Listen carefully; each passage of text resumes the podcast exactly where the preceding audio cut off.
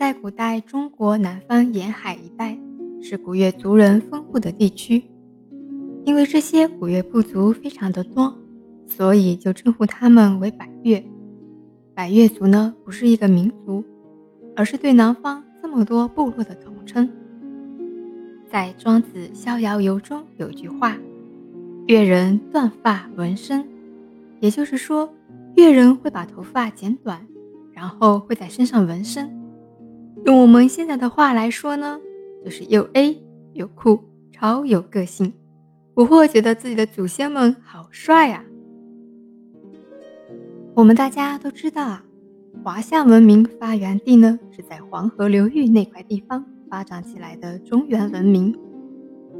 中原文明有一个观点，就是中心主义，我是天下中心的意思。所以，他们管自己周围四方的人叫做东夷、西戎、南蛮、北狄。在他们眼里，就是这四个方向区域的人是非常落后的、未经开发的、没有文化修养。所以，百越族的断发纹身风俗，在他们眼里是非常野蛮的，因为他们的思想是。身体发肤受之父母，不敢毁伤。那断发纹身是野蛮的行为吗？不是。那白越族的越人为什么要断发纹身呢？我们根据地图来看一下，中原文明在腹地，百姓是靠农耕生活的。然后北方是游牧民族，他们是靠游牧生活的。那生活在沿海一带的百越族靠什么生活呢？捕鱼跟打猎。捕鱼就要下海，下海就会湿身。古代是没有吹风机的，如果长头发湿了身，是不是很容易感冒呢？然后打猎就要进入丛林，丛林里就会有很多树枝，那长头发是不是会会很容易被树枝勾住呢？所以百越族的越人们才。会断发的。现在我们来说说纹身。纹身在中国古代周朝的时候就有了，叫做秦面刑，又叫墨刑，是上古的五大刑法之一，就是在人的脸上刺字。像我们的大将军狄青脸上就被刺字了，还有《水浒传》中的豹子头林冲。那我们百越族的纹身。可不是刑法，而是风俗。他们在身上纹什么呢？图腾。那我们大家都知道啊，我们华夏民族是有图腾崇拜的。最早的图腾崇拜是为了确认氏族之间亲缘血统的关系。慢慢的，图腾就发展为一种对神秘力量的崇拜，也就是说，这个图腾可以保护我。那百越族的部族比较多，每个部族的图腾大多不太一样，但是以龙和蛟为主。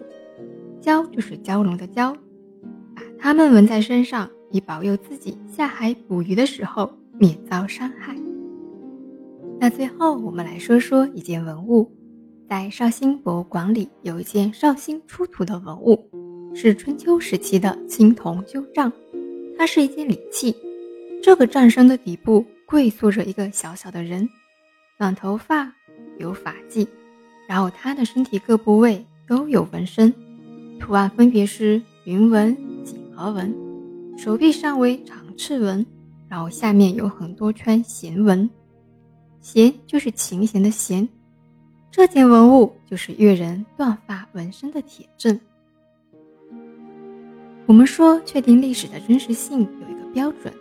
这个标准就是地底下挖出来的东西要和史料上面记载的一模一样。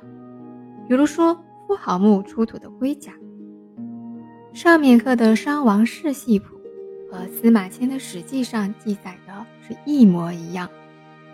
这就是为什么夏朝存在不存在还是有争议的，因为地底下没有东西挖出来。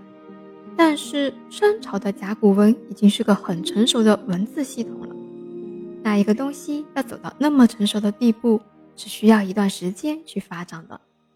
以此推断，夏朝是存在的，只是目前还没有地底下挖出的东西去证实，所以我们静候考古界的佳音。那断发纹身这个风俗呢，从远古至秦朝时期一直保留着，但是秦朝太短了，二代而亡，接下去又是楚汉之争，一直到刘邦坐拥天下。然后到汉惠帝重新恢复东欧国，封周尧为东海王，重新建都东欧。这个时候，周尧才终于可以好好的治理和发展东欧了，因为天下太平了。那下一集我们就讲讲周尧治理下的东欧国是什么样子的。